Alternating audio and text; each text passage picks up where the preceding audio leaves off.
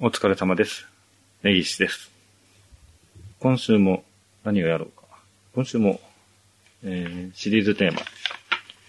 サイコパスという形でやっていきたいと思います。まあ基本的には、まあ興味があった ことに対して、まあ本で調べた、調べたっていうか本を読んで面白いなと思ったことを喋るだけになっちゃうんですけど、まあ、この感じはもう、まあ、個人のポッドキャストなんでね、こんな感じですよ。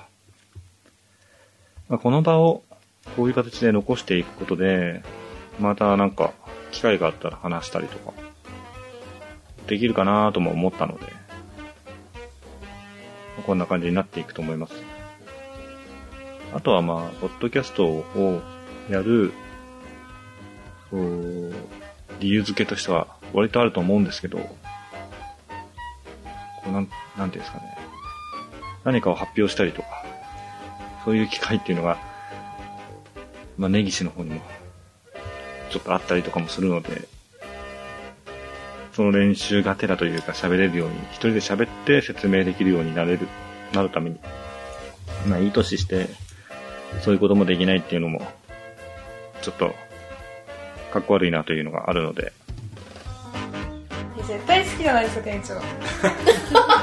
なんだかんだで食いついてきますよね。全部夕闇どうなの？むしろおいマヨネーズします。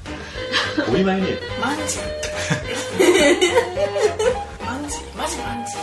それ耐えられますか心が。どこ向くの？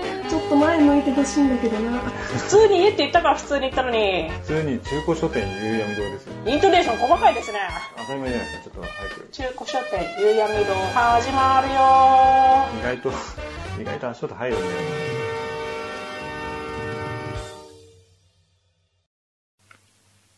じゃあ続きをやっていきたいと思います。えー、今回も、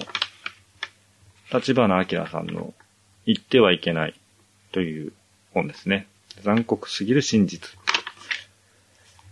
はい。まあ前回なんか、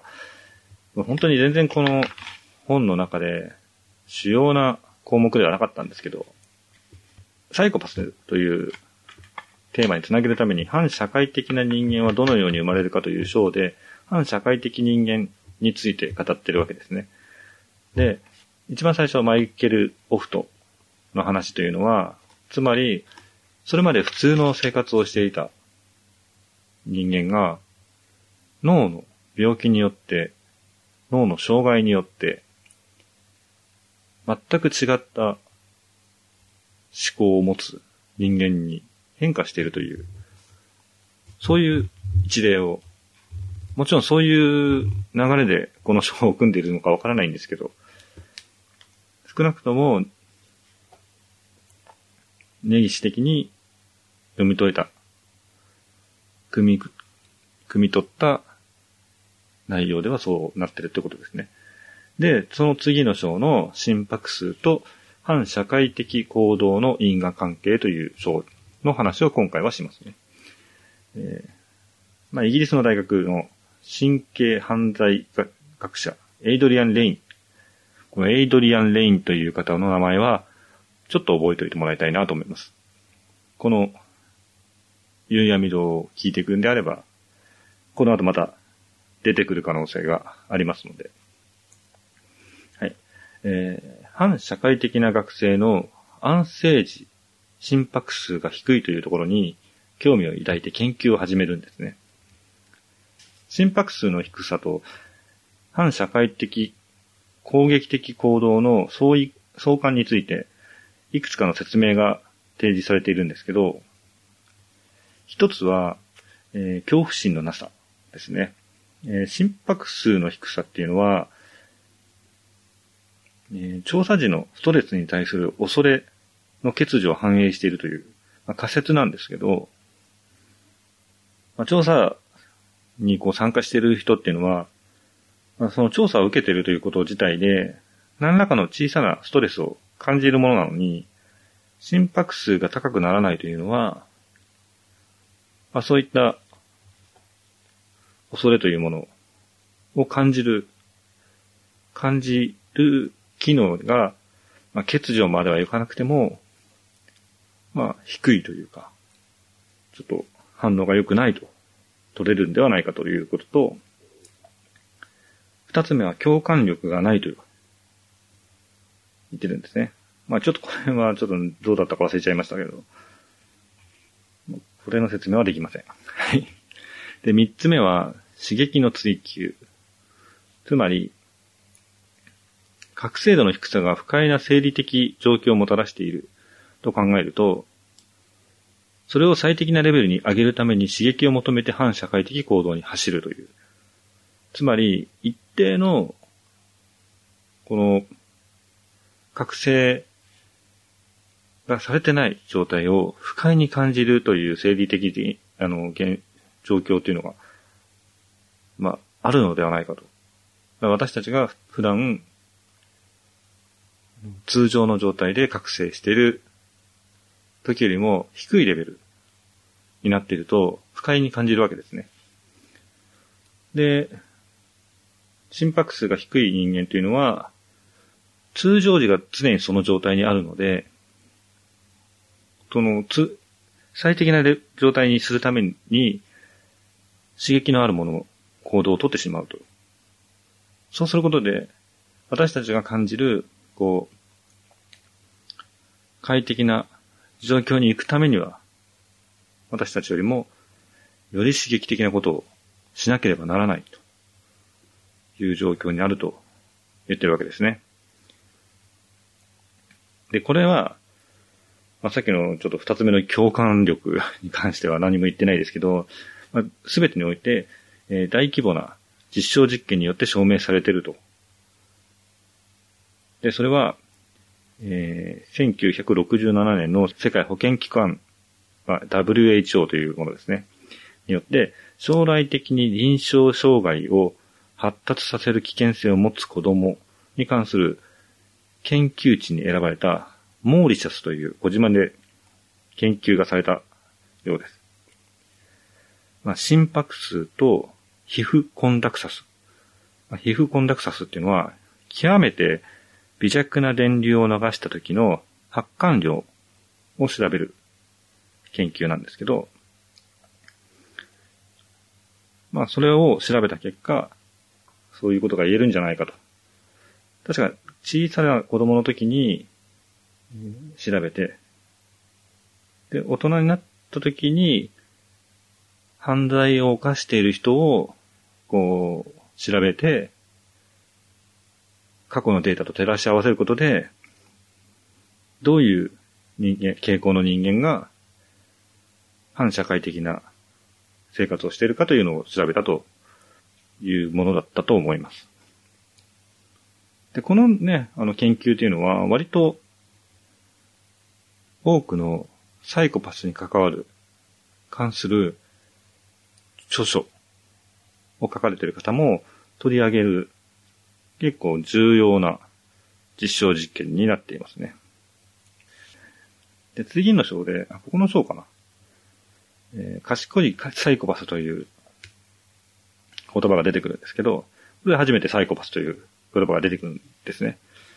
で、ここでは、サイコパスのことを反社会性パーソナリティ障害と位置づけてるんですけど、まあ、反社会性パーソナリティ障害というのは、反社会的な行動につい、対して、こう、何の抵抗力も感じない人格障害のことです。まあ、ちょっとそんな説明でいいのかわからないんですけど、まあ、そういう、まあ、ざっくりそういう感じで捉えておいてもらえれば大丈夫だと思います。まあ、その特徴っていうのが、いわゆる一般的に言うサイコパスの